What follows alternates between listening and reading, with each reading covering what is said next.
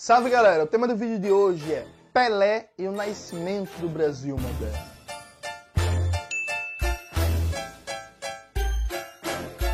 Antes de começar propriamente o tema do vídeo do canal, quero muito agradecer a você que ajuda a manter e melhorar nosso canal a partir do Apoia-se. Seu apoio é fundamental para a gente continuar esse trabalho. Se preferir o Pix, tá aqui na descrição do vídeo. Note, Edson Arantes do Nascimento, vulgo Pelé, morreu recentemente, né? Foi uma vergonha a ausência de homenagens dos jogadores brasileiros, dos presentes de clubes, do mundo do futebol, aquele que é considerado o maior jogador de todos os tempos. Note, é o maior. Se é o melhor ou não, eu acho inclusive um debate desnecessário. Pode ser que surja vários jogadores melhores em campo do que Pelé. Para muitos, por exemplo, Messi é melhor do que Pelé. Mas maior do que Pelé ninguém vai ser. Porque o que Pelé conseguiu fazer naquele momento, isso não vai se repetir. Do mesmo jeito que, por exemplo, Messi é muito melhor que Maradona, mas Messi nunca vai ser maior que Maradona para Argentina. Porque, tipo, aquele contexto, por exemplo, que Maradona fez dois gols contra a Inglaterra, contexto de Guerra das Malvinas e não sei o que, aquilo não se repete mais, sabe? Tipo, é isso. Assim, e inclusive o futebol hoje é tão empresarial, é tão profissionalizado que é difícil você ter os contextos políticos e simbólicos que se tinha no passado. Então, Roberto Dinamite também acabou de morrer, né? Roberto Dinamite passou praticamente a vida inteira no Vasco, um jogador daquele talento. Hoje em dia, você imaginar um jogador do nível de Dinamite passar 20 anos num clube brasileiro, tipo assim, isso não existe mais, saca? Então é isso, Pelé é o maior jogador de todos os tempos. E aí, eu quero começar fazendo autocrítica. Eu nunca gostei da figura pessoal do Pelé. É isso. Para mim, eu tenho várias questões, restrições, as coisas que o Pelé fez na vida pessoal dele e tal. Mas eu achava, na minha vã ingenuidade, que o Pelé, quando morresse, por exemplo, receberia todo o reconhecimento que ele merece enquanto figura nacional, enquanto figura do mundo esportivo. Eu fui ingênuo, eu errei. Por quê? Eu subestimei o racismo brasileiro. Sim, gente, Pelé é negro, viu? Eu subestimei o racismo brasileiro e eu subestimei a destruição do sentimento nacional, de nacionalidade, que o neoliberalismo provocou nos últimos 30 anos nesse país. Então eu achava que quando Pelé morresse, bicho, ia ser um bagulho apoteótico, as cidades iam parar, o país ia entrar no luto e tal. Pelé, meu irmão, ó, na moral, eu tava conversando até isso com o Cauê, uma galera, no sábado passado, sábado dia 6, 7, alguma coisa assim. Meu irmão, aqui em Recife, por exemplo, não teve nada. Pelé morreu. O que, que mudou em Recife? Nada. Tipo assim, em Santos mudou. Mais de 200 mil pessoas foram no velório. Por exemplo, em Recife, Pernambuco, aconteceu nada. Nada mudou na dinâmica da cidade, percebe? E aí, veja, isso é uma puta injustiça. E aqui, eu quero adiantar logo um ponto. Veja, eu não estou passando um pano para Pelé que foi machista, para Pelé em alguns momentos, para Pelé que não reconheceu a filha e a filha morreu no hospital com câncer e ele não foi lá reconhecer. Veja, toda figura famosa do mundo das artes, do futebol, da política tem alguma bizarrice na história. Inclusive porque a maioria das figuras famosas, por causa do patriarcado, são inclusive homens. E tendencialmente tem problema de violência doméstica, tem problema de filho não reconhecido, de gaia que colocou na mulher, de safadeza, de raparigagem, e por aí vai. Tem um bocado. Isso não é exclusivo do Pelé. O próprio Maradona, que eu gosto da figura política de Maradona, Maradona também tem um bocado de filho não reconhecido, Maradona deu tiro em jornalista, tem denúncias que eu nunca parei para pesquisar a fundo quanto são verdade, que Maradona já bateu em ex-namoradas e por aí vai. E tipo assim, ninguém deixa de considerar Maradona, o, o mito Maradona, por causa disso. Assim como, se for para as artes de maneira geral, por exemplo, aquele que é considerado um dos maiores atores de todos os tempos, eu já vi gente falando que é o maior ator da história do cinema, o Marlon Brando, ele participou de um estupro filmado, né? Naquele filme Tango em Paris. E a gente pode sair estendendo os exemplos ao infinito de cantor, de político, de governador, de presidente, de ex-presidente. FHC tava gaia na, na, na ex-esposa, tinha filho, não sei aonde, e por aí vai. Veja, Ah, João, tá passando pano? Não. Eu tô dizendo que todo mundo, na sua vida privada, tem elementos bizarros, antiéticos, errados, desonestos. Só que algumas pessoas são, entre aspas, canceladas ou não. O Marlon Brando, por exemplo, nunca deixou de ter o reconhecimento que ele tinha em vida e no pós-morte por causa do estupro que ele cometeu. Assim como Maradona, embora muita gente não goste do Maradona e lembre do problema dele com as drogas, mas, por exemplo, na esquerda, o Maradona não deixou de ser adorado pela esquerda, mesmo tendo 300 mil filhos não assumidos. Há uma questão que é meio que todo mundo faz bizarrice, o que faz com que algumas pessoas sejam consideradas grandes apesar das suas bizarrices. É uma pergunta complexa que tem vários vetores, mas um deles é a questão racial.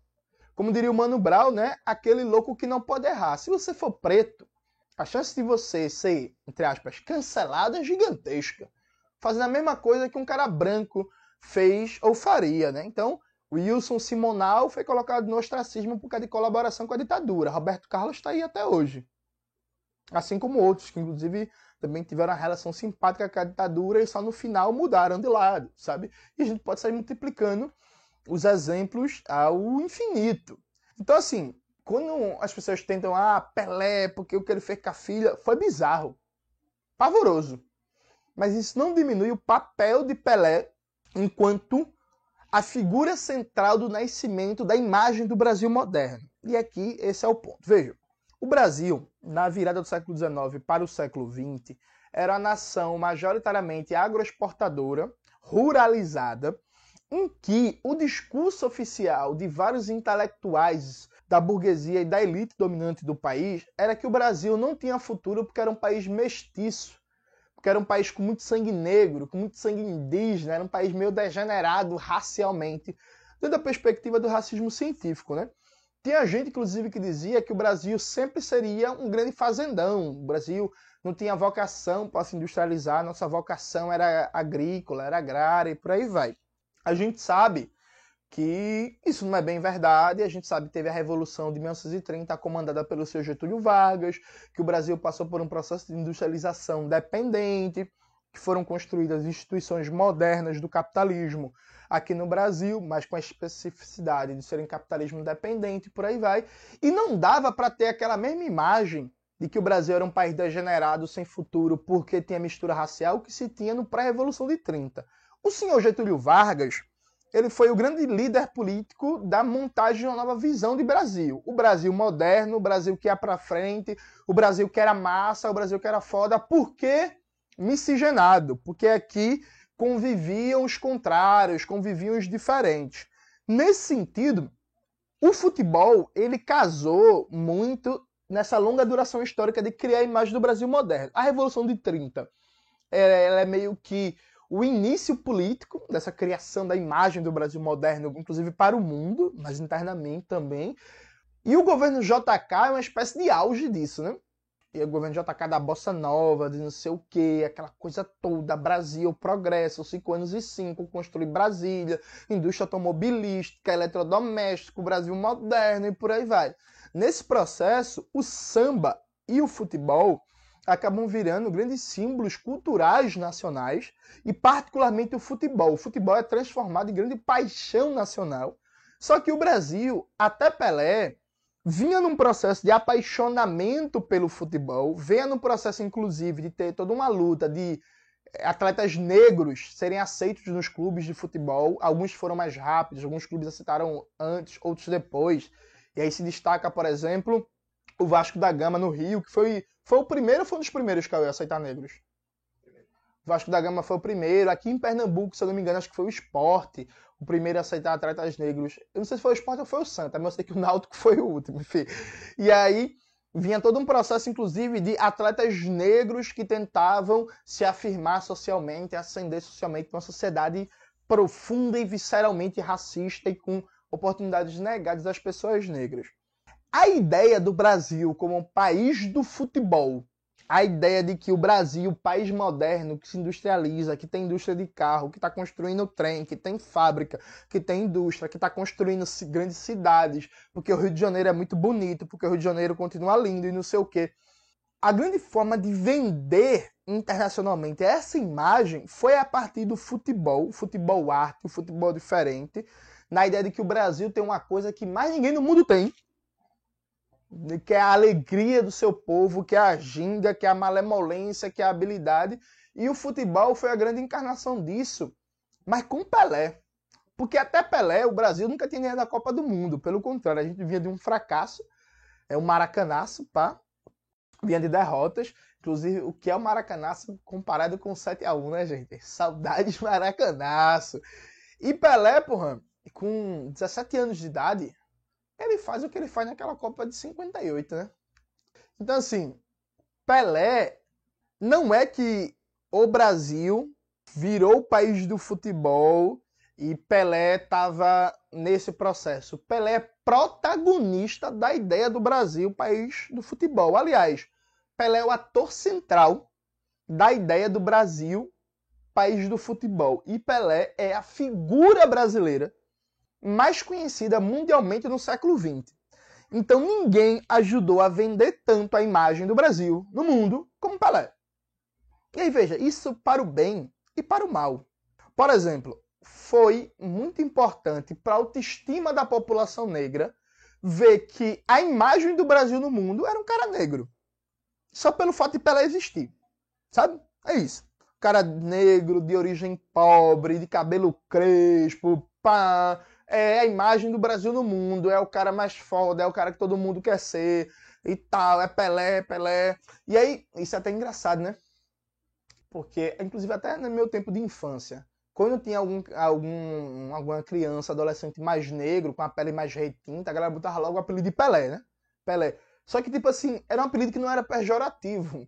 Dentro dos poucos apelidos característicos de pessoas negras que a gente recebe na infância, na adolescência, Pelé era um dos poucos que não era pejorativo. Porque, porra, ser Pelé é foda, né? Porque, porra, Pelé era foda. Bota fé? Então, tipo, foi incrível que o grande nome desse país no século XX, no âmbito da cultura, dos esportes e por aí vai, seja um cara negro.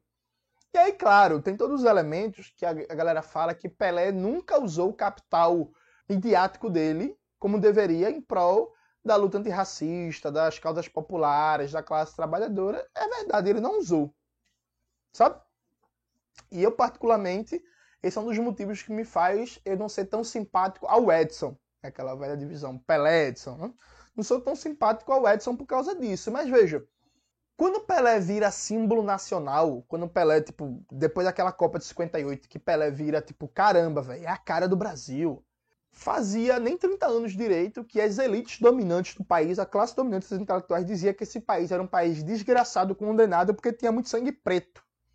Veja, num espaço de 30 anos, é uma mudança radical de um país condenado porque tem muito preto para o principal símbolo nacional, o principal símbolo do país é um cara negro. Agora vejam, é uma mudança radical, como é a característica do Brasil, porque é uma modernização conservadora. Porque se muda radicalmente isso, mas ao mesmo tempo a condição da população negra como um todo continua desgraçada. Os mais pobres, os mais miseráveis, os mais explorados e por aí vai. Percebe? Então, assim, a existência de Pelé não fez com que deixasse de existir realidades como é descrita por Carolina Maria de Jesus no Quarto de Despejos. Mas a existência de Pelé é uma mudança radical frente ao Brasil dos anos 20. Entende? Que é modernizou, mudou, mas mantendo muita coisa. É uma modernização conservadora, sem uma transformação radical de baixo para cima. Então veja, eu acho que é papel nosso entender a importância de Pelé. No documentário dele no Netflix, que está aparecendo aqui, capa, tem um trecho do Juca Kifuri. O Juca Kifuri, inclusive, é um cara muito inteligente e tal. Volta e meia dá alguns erros, mas é um cara foda. E o Juca Kifuri fala uma coisa que é incrível, assim. Que ele fala assim, ó, oh, bicho, em uma sociedade racista e por aí vai, é, você tem que compreender que o Pelé resolveu não entrar nas questões políticas para não sofrer todo o peso do racismo. Então, o fato do Pelé não se colocar politicamente, como normalmente ele não fazia, que não significa que ele nunca se colocou, mas não era a prática dele, fez com que o peso da sociedade racista contra Pelé fosse, entre aspas, muitas aspas possíveis, um pouco menor.